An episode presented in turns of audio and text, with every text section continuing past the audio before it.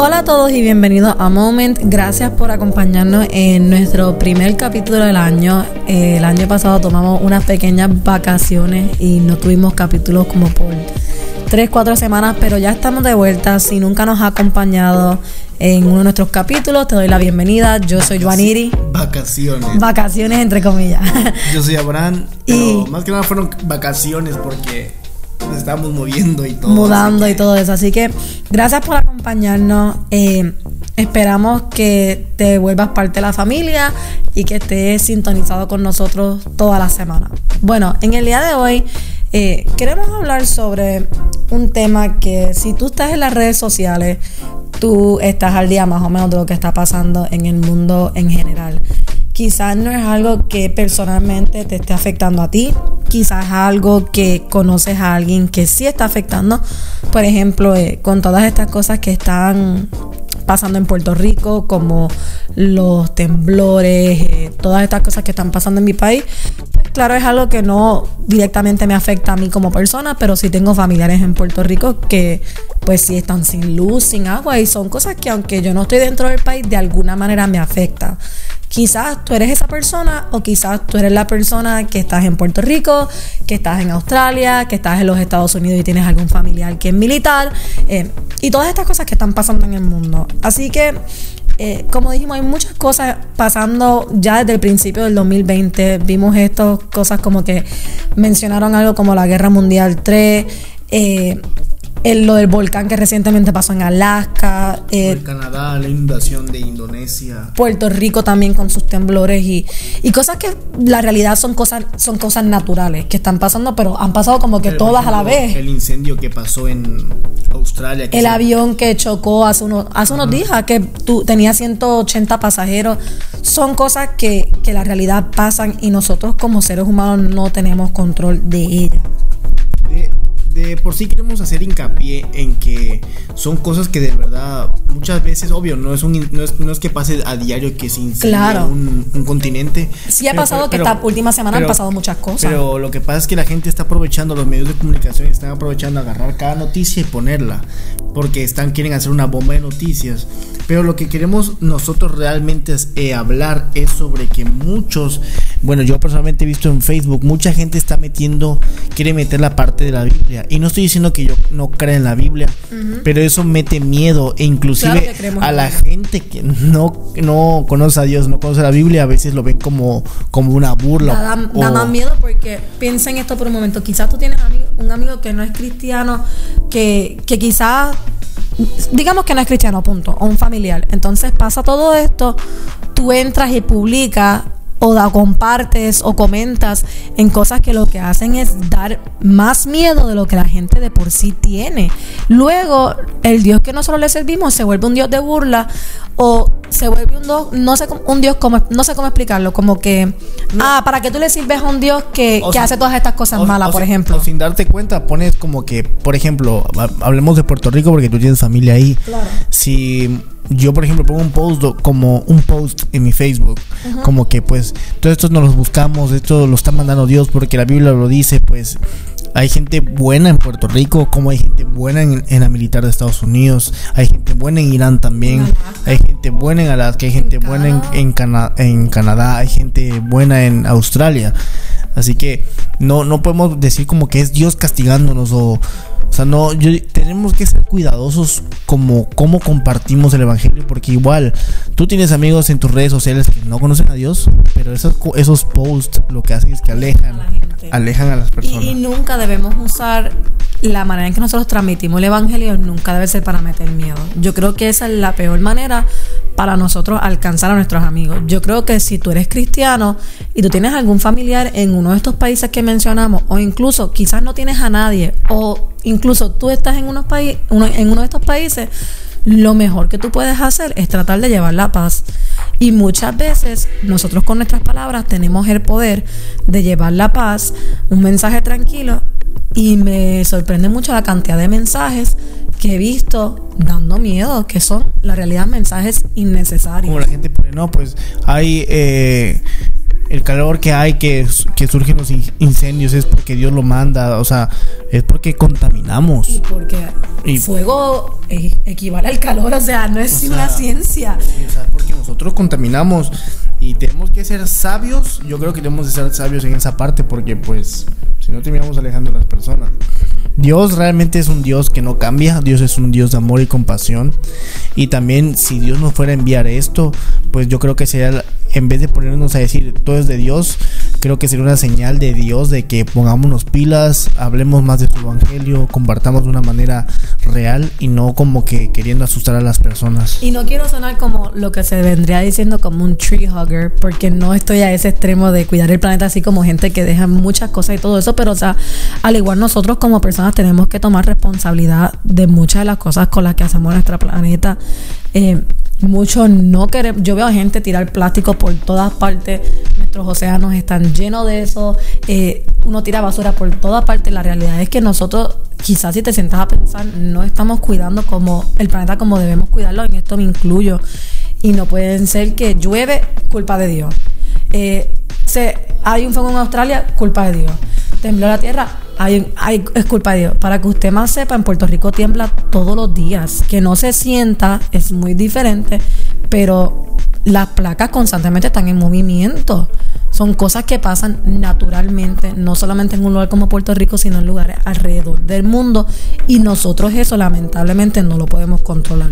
Y también ¿Qué podemos hacer nosotros ante esta situación? Yo quiero dejar en claro algo y no es como que me vean religioso o que somos aguafiestas, pero pensemos, y vamos a hablar realmente como con la papa, o sea, vamos a pelar la papa como decimos aquí en México. Nunca, nunca había escuchado eso. Realmente es como que hay cosas que la tercera, que lo que están haciendo de la tercera guerra mundial entre comillas o ciertas cosas en lo que hay memes, o sea, realmente todo el mundo todo el mundo hace memes inclusive el mexicano, si algo tiene, que muchos lo celebran, pero que no lo debemos de celebrar, es que inclusive en nuestras propias desgracias, como los temblores, terminamos después haciendo memes. Aunque somos muy buenos para apoyar, aún así hacemos memes.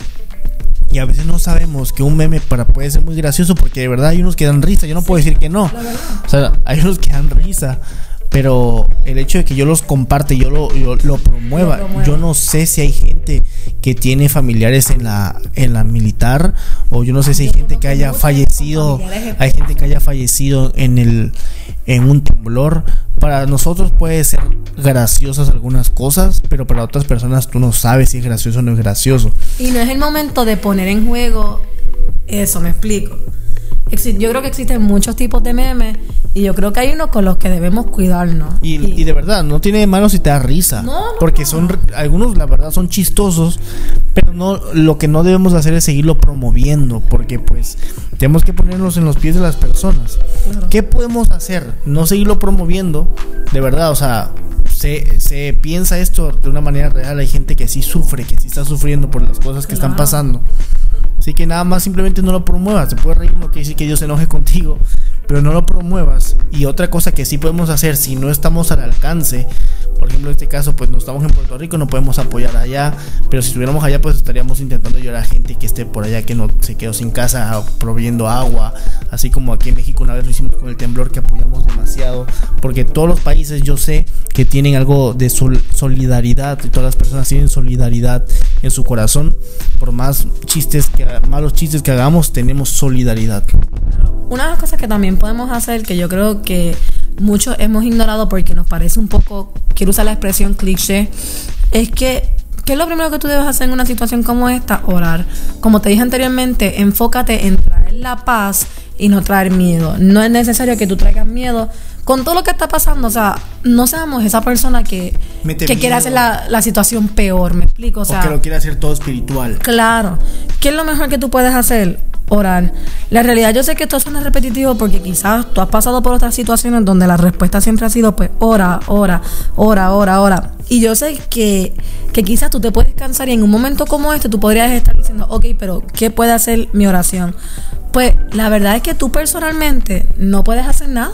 O sea, tú no puedes ir y decir, ¿saben qué? Se detiene la guerra. Y lo declaro yo, o sea, lo, detengo yo. O sea, la realidad, eh, ya, yo he decidido que no más temblores, no más incendios. La realidad es que nosotros personalmente no podemos hacer nada.